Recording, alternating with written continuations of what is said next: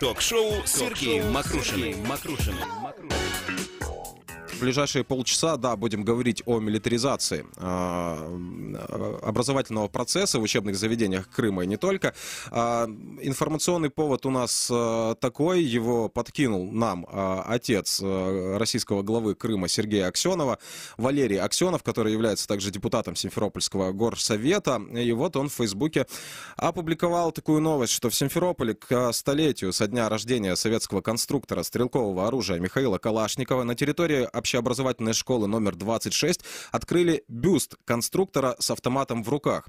В 2016 году эту школу назвали именем Калашникова, а в апреле 2019 года в школе был открыт музей Калашникова. И фотографии бюста опубликованы депутатом Крымского э, парламента, Крымского парламента, да, я поправлюсь, э, Валерия Аксенова. По его словам, бюст Калашникова с автоматом в руках презентовал в школе автор и создатель идеи проекта «Аллея российской славы» Михаил э, Сердюков. Э, фотографии можете зайти к Валерию Аксенову на страницу посмотреть. Они также широко разошлись по э, средствам массовой информации. Я приветствую гостя нашей студии Александра Седова, эксперта Крымской правозащитной группы. Александр, доброе утро. Доброе утро.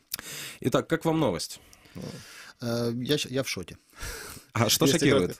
Но э, надо понимать, что Калашников все-таки человек, который известен тем, что э, он разрабатывал исключительно вооружение, это не завод по производству оружия, это не какое-то научное, опять же, связанное с производством оружия учреждение. Это школа, где учат детей, и называть ее в честь человека, который известен исключительно тем, что он производил оружие и популяризировал распространение своего оружия, считал, считал это нормальным, Uh, ну, это, мягко говоря, ненормально. Тем более памятник с автоматом сразу перед входом в школу uh, это все произведение, это, это продолжение политики, э, в принципе, Российской Федерации, которая проводит на оккупированной территории по э, созданию э, сознания населения среди детей о том, что оружие это нормально, это хорошо, его надо использовать.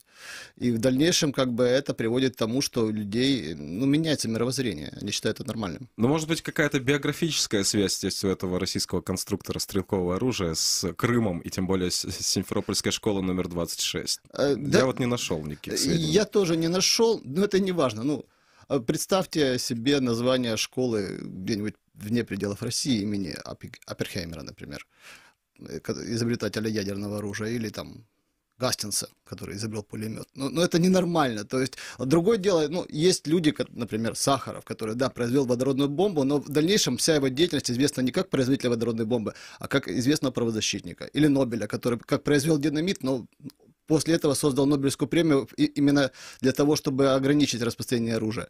В данном случае Калашников всю жизнь занимался исключительно тем, что производил оружие.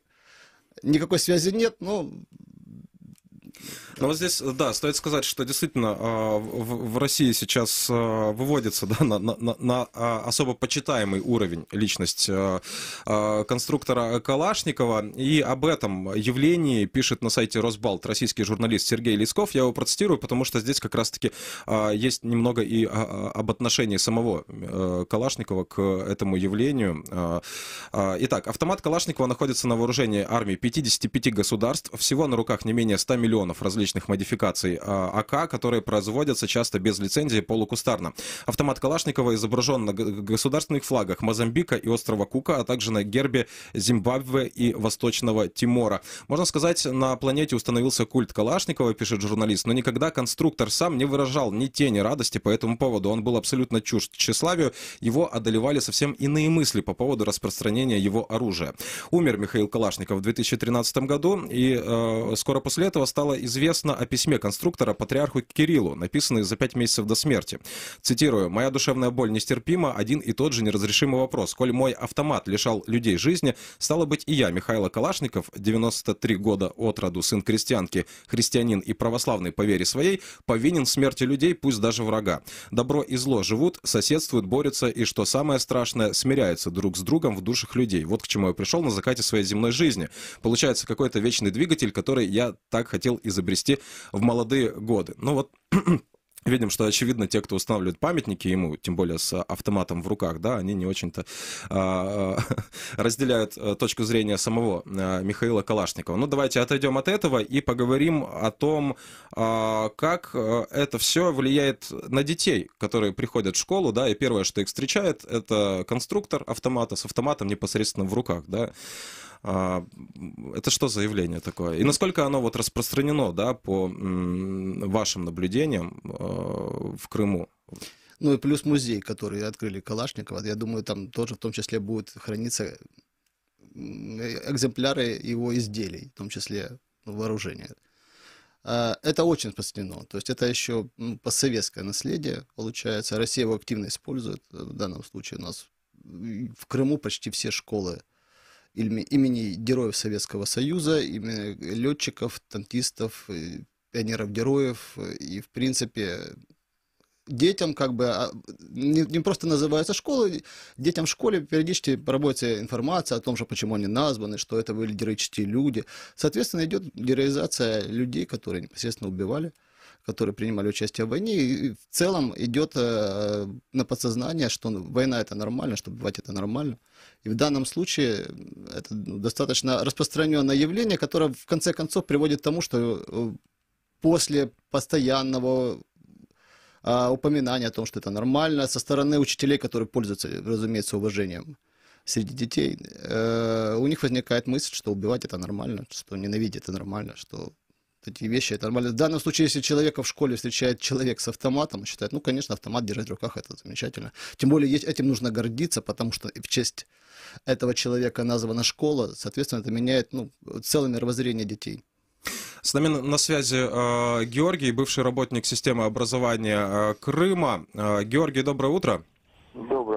Итак, э, расскажите нам о том, что происходит по вашим наблюдениям сейчас в системе образования Крыма, насколько вот эта проблема, о которой мы говорим, да, э, вот милитаризация сознания детей, э, учебного процесса, бюст Калашникова, опять же, с автоматом Калашникова в руках на входе в, в школу, насколько это явление сейчас по вашим наблюдениям распространено в Крыму, вот эта пропаганда оружия, войны? Ну, я не могу сказать, как оно распространено в Крыму. Могу сказать, что э, в школах открываются, скажем, кадетские классы, открываются э, классы казацкие. То есть э, дети ходят в этой форме, где у них есть определенные дополнительные предметы. Э, есть какая-то привилегия. Скажем, вот э, открылась, открылся кадетский класс.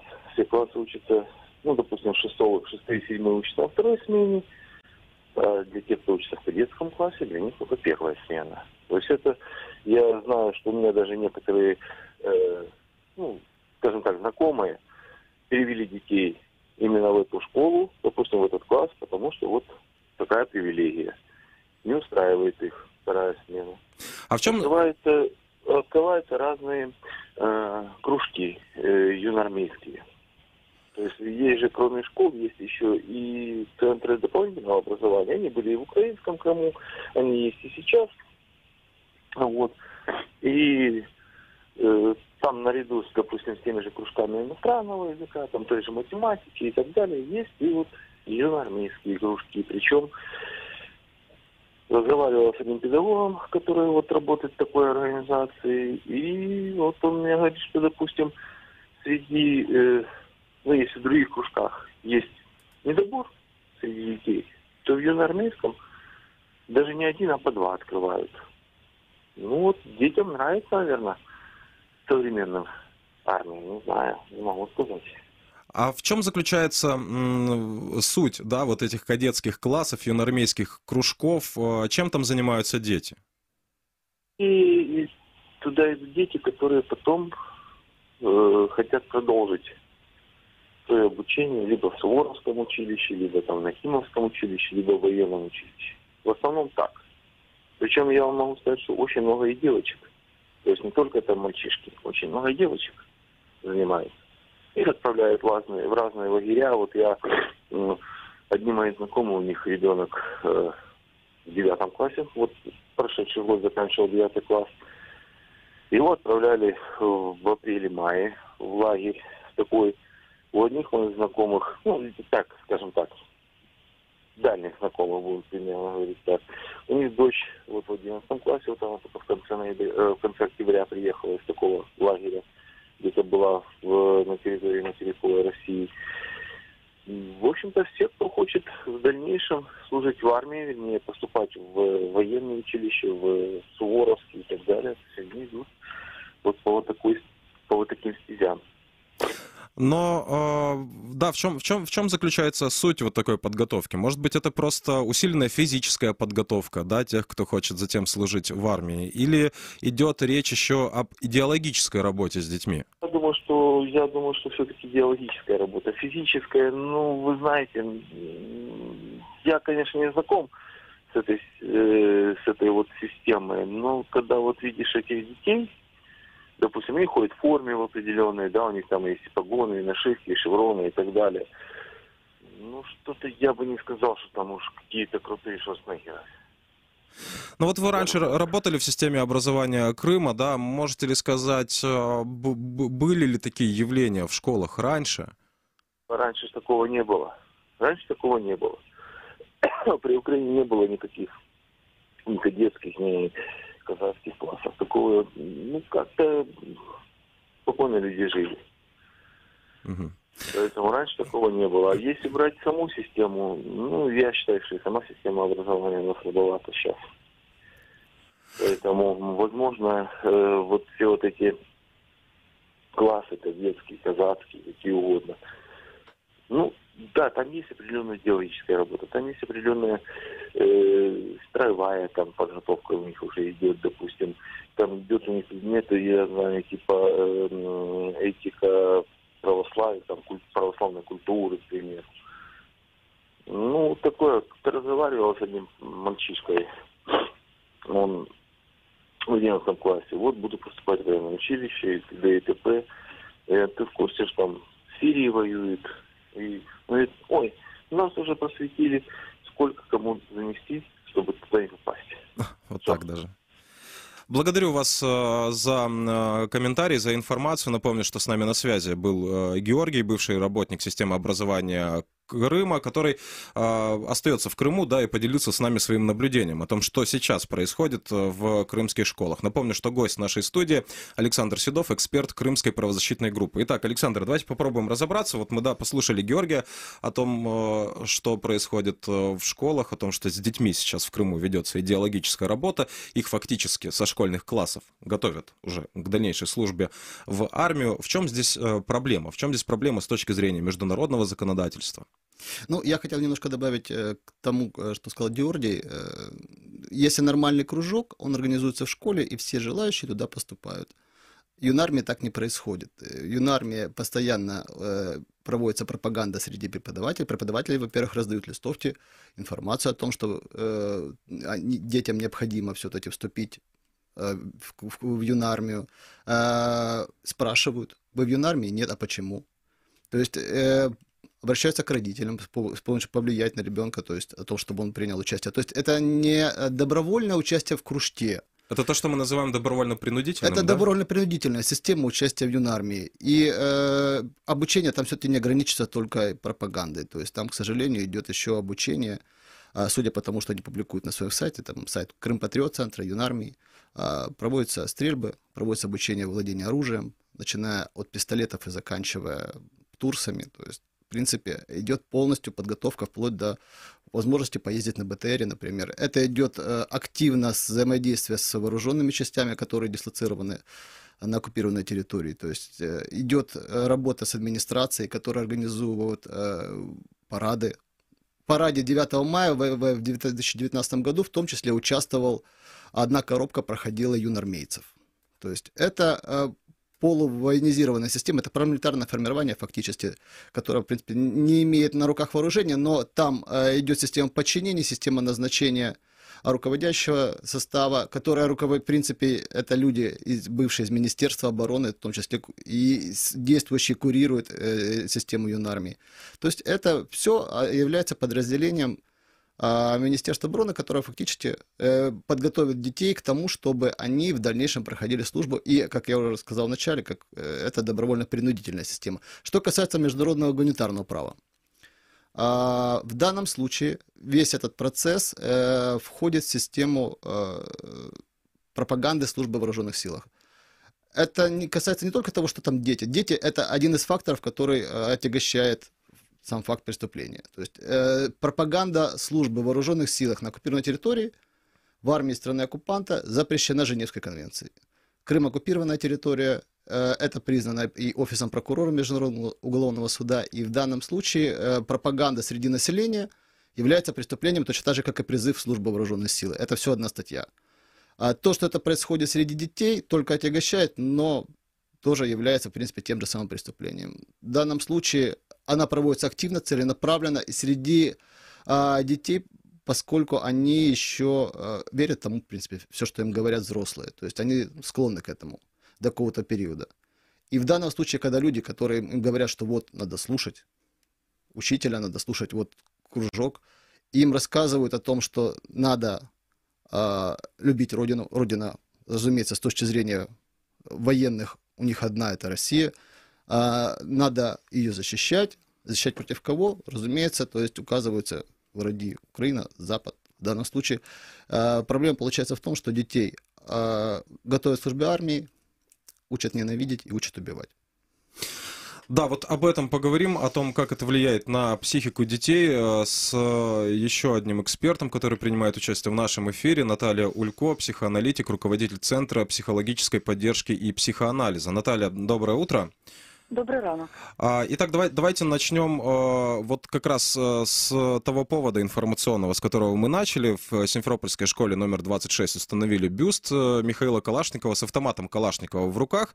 А, вот давайте об этом примере поговорим, как это скажется да, на психике ребенка, который ходит в эту школу, и отныне его теперь встречает а, вот, собственно, конструктор автомата со своим автоматом в руках. Далее в помещении школы находится музей Калашникова.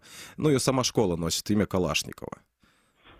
Ви знаєте, е, я пропоную зайти з іншого боку. Давайте подивимося, чого очікують ті, які це роблять. Тому що, якщо згадати е, радянську систему, то ми всі в школу, коли ходили, в нас були приурочені класи якимось е, героям е, війни. Така певна героїзація відбувається. Для дітей, а, які живуть на території, які під час окупації Криму а були ще маленькими. Це у нас вже скільки пройшло років? П'ять років пройшло. Я не помиляюся.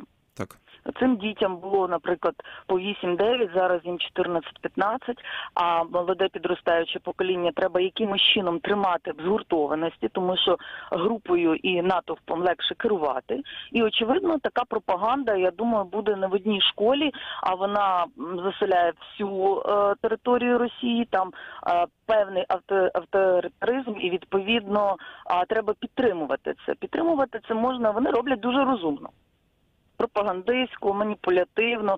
Тобто вони згуртовують на тим, що це добре. Тобто автомат це добре, герой це хорошо, захищати територію батьківщину це теж хорошо.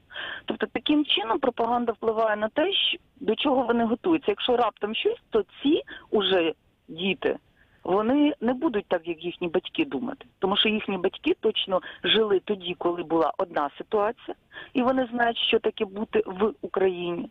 А зараз вони живуть а, і вони розуміють різницю. То діти вже не будуть пам'ятати того, як було. Вони будуть розуміти, як є зараз, і надзвичайно будуть а, намагатися захищати те, що в них зараз є, тому що створюється образ ворога. Так керують натовпом, тобто створюють зовнішнього ворога, консолідують внутрішню е, громадськість і воюємо з зовнішнім ворогом. Ми не вирішуємо проблеми, які є тут всередині. Це якщо подивитися, це по всій Росії так є. Тобто завжди є зовнішній ворог, з яким борються. То Україна, то Америка, то ще хтось. Е, в них ж всередині немає жодної проблеми. То саме переноситься на Крим, але в більшій мірі, тому що там е, е, фактично це форпост зброї Росії, і звичайно найбільше вони чого бояться, що буде внутрішній бунт. Щоб внутрішнього бунту не було, тому ми е, ну, як роблять пропагандисти. Думають наперед, так діяв Гітлер, так діяв Сталін. Тобто це система, яка не є якоюсь новою. Звичайно, що на психіку підлітка це впливає. очевидно. І е, те, що зараз вони сприймають, е, е, можливо, сприймали би як негатив, то це зараз для них буде позитивом. Більше то для особливо для підлітків, які зараз в протестному віці, які для яких батьки зараз не є авторитетом, їх якраз зараз дуже гарно підбирати. Більше то в них високий рівень агресивності, в них а, високий рівень пошуку а, чогось для себе стабілізуючого. От вони будуть це і шукати.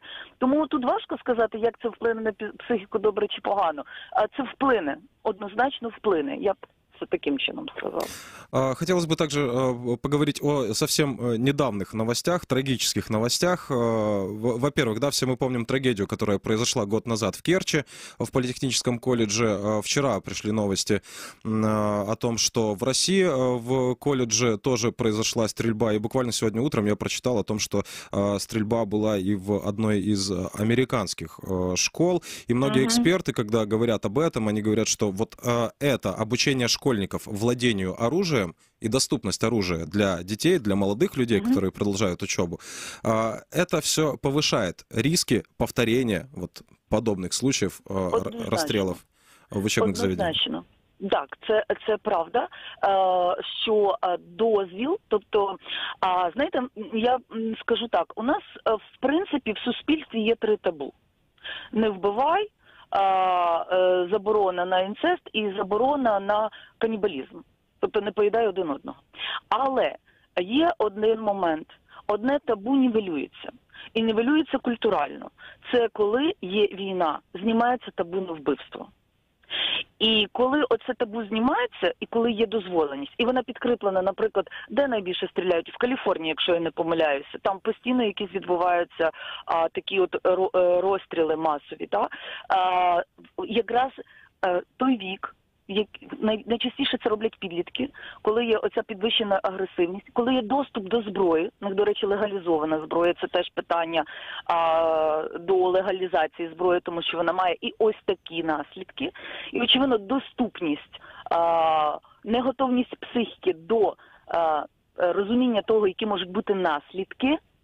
Це якраз в цьому віці буває, коли підліток ще не володіє кордонами, він намагається порушити законні якісь а, речі, е, то звичайно воно буде мати місце.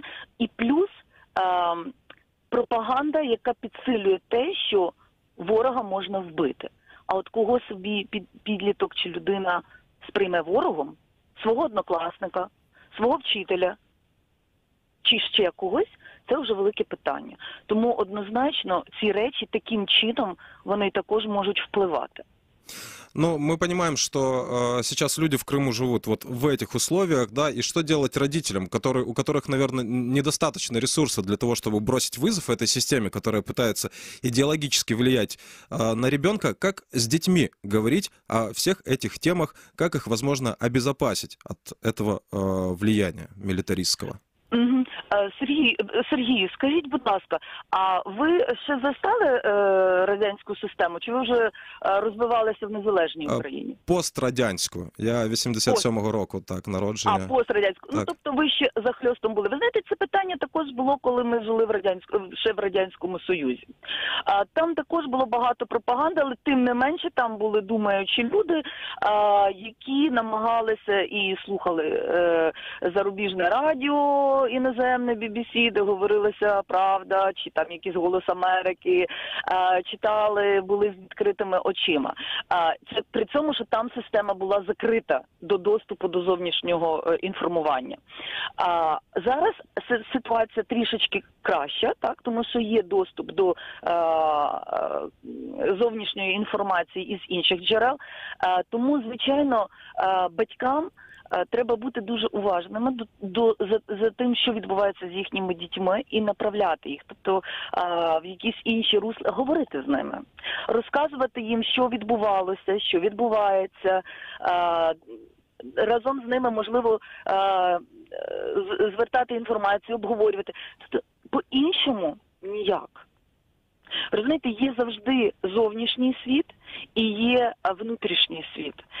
Е, я зараз говорю про е, коли говорю внутрішній сім'я і е, со- соціум. І звичайно, що взаємовплив відбувається.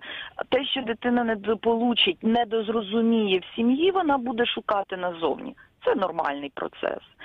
Тому батьки повинні бути уважними і розмовляти.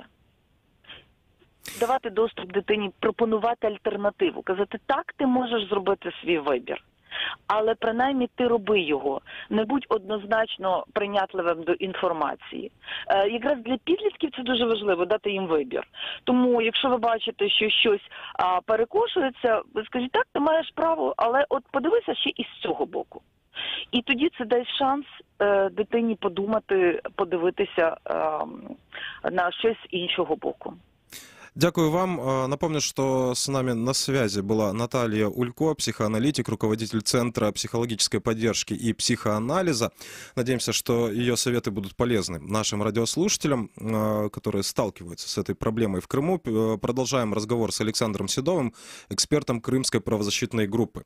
А, Ну, понятно, да, это практически рекомендации от психоаналитика о том, как вести себя в этой ситуации, но все-таки, да, мы еще говорим о том, что эта ситуация может быть рассмотрена э, с точки зрения международного права, и что с этим может сделать э, международное сообщество, да, э, международные суды и так э, далее. Ну, для начала информация о том, что э, в Крыму совершаются военные преступления, в данном случае пропаганда, должна собираться и правозащитниками, и правоохранительными органами Украины, передаваться в Международный уголовный суд, для того, чтобы в дальнейшем э, это э, началось, началось расследование по факту уже непосредственно военных преступлений на оккупированной территории. Ну вот в сентябре по сообщению э, Крымской правозащитной группы прокуратура Автономной Республики Крым зарегистрировала производство по части 1 статьи 438 Уголовного кодекса Украины «Нарушение законов и ам, обычаев войны». Да, речь идет о привлечении как раз-таки молодежи Крыма к военно-патриотическому воспитанию и службе в армии. Я так понимаю, что это идет речь и о- об этом процессе в школах, да? Да, это идет процесс в том числе и в школах, и сама юнармия, и Крым Патриот Центр, э, работа э, по пропаганде э, службы в армии среди детей. Э, Факты эти собираются, э, находится связь э, э, этого процесса непосредственно с э, конкретными лицами, то есть это руководство Крыма, руководство Российской Федерации. И в дальнейшем передается уже э, в Международный уголовный суд для того, чтобы было э, ясные, четкие, конкретные доказательства э, того, что эти люди причастны к проведению пропаганды службы в вооруженных силах среди детей. А, Кроме этого, э, эта информация может а, быть э, обнародована в международных э, организациях для того, чтобы государство или международные организации знали о том, что в Крыму Россия продолжает прово- проводить пропаганду, совершать военное преступление и, соответственно, усиливать санкции в отношении Российской Федерации и вносить в санкционные списки лиц, которые непосредственно причастны к этим э, преступлениям на оккупированной территории. Но вот э, в то время, пока запускается да, механизм э, реагирования да, с точки зрения международного права, что происходит?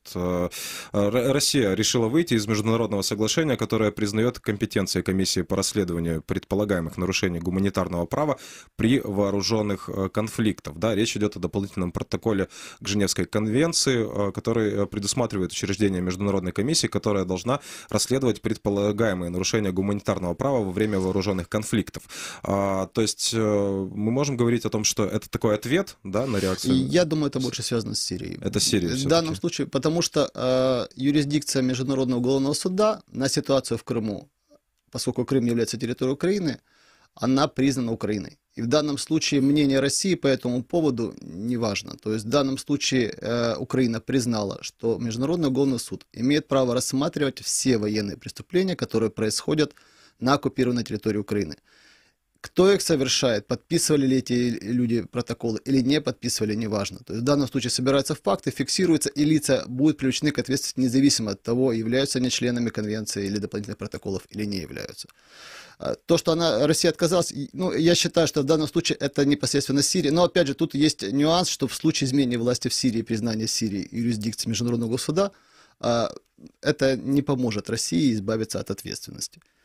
Сейчас они рассчитывают на то, что правительство Асада, оно э, действует, является марионеткой фактически Кремля и не будет подавать против них никаких э, жалоб Международный суд. Но ситуация, как известно, меняется. Ну и в завершение давайте э, проговорим да, такой момент. Если вот кто-то из наших радиослушателей в Крыму обеспокоен ситуацией, которая складывается в крымских школах, обеспокоен э, идеологической обработкой да, своего ребенка, который ходит в, в эту школу, и вариантов-то других нет, потому что даже в украинской гимназии в Симферополе да, теперь несколько кадетских классов. Их больше теперь, чем классов э, с преподаванием на украинском языке несколько раз. Ну, в данном случае, как, э, что надо делать родителям? Прежде всего, понимать, что это является преступлением, и ни, ни в коем случае не говорить ребенку, что да, конечно, иди в юнармию, это необходимо. То есть не надо ему давить, надо ему сообщать, что, э, как сказал психолог, что убивать людей неправильно, ни, в, ни при каких обстоятельствах. Э, и в случае не дав... если ребенок придет со школы и скажет, что вот меня зовут в класс и просят, например, вашего разрешения, не давать такое решение. То есть проводить э, с ребенком работу, рассказывать о том, что является ценностями, ну, нормальными ценностями человечества. В принципе, это люди должны делать. Просто сейчас несколько измененная психика, и считается, что ну, вплоть до парадов колясок, которые э, выглядят в виде танков, доходит до такого маразма. То есть это все от того, что люди э, слабо образованы в том, что касается не только международного права, а э, элементарных человеческих ценностей. То есть они считают убивать нормальным. Тут надо изменять, э, работать в том числе и с родителями, чтобы родители уже проводили э, системную работу с, с детьми. Благодарю вас за разговор. Напомню, что гостем студии радио Крым Реалии был Александр Седов, эксперт Крымской правозащитной группы. Напомню, номер телефона 8 800 10 06 926. Можете звонить нам в прямой эфир. Звонки с территории Крыма бесплатно. Мы продолжим через несколько секунд.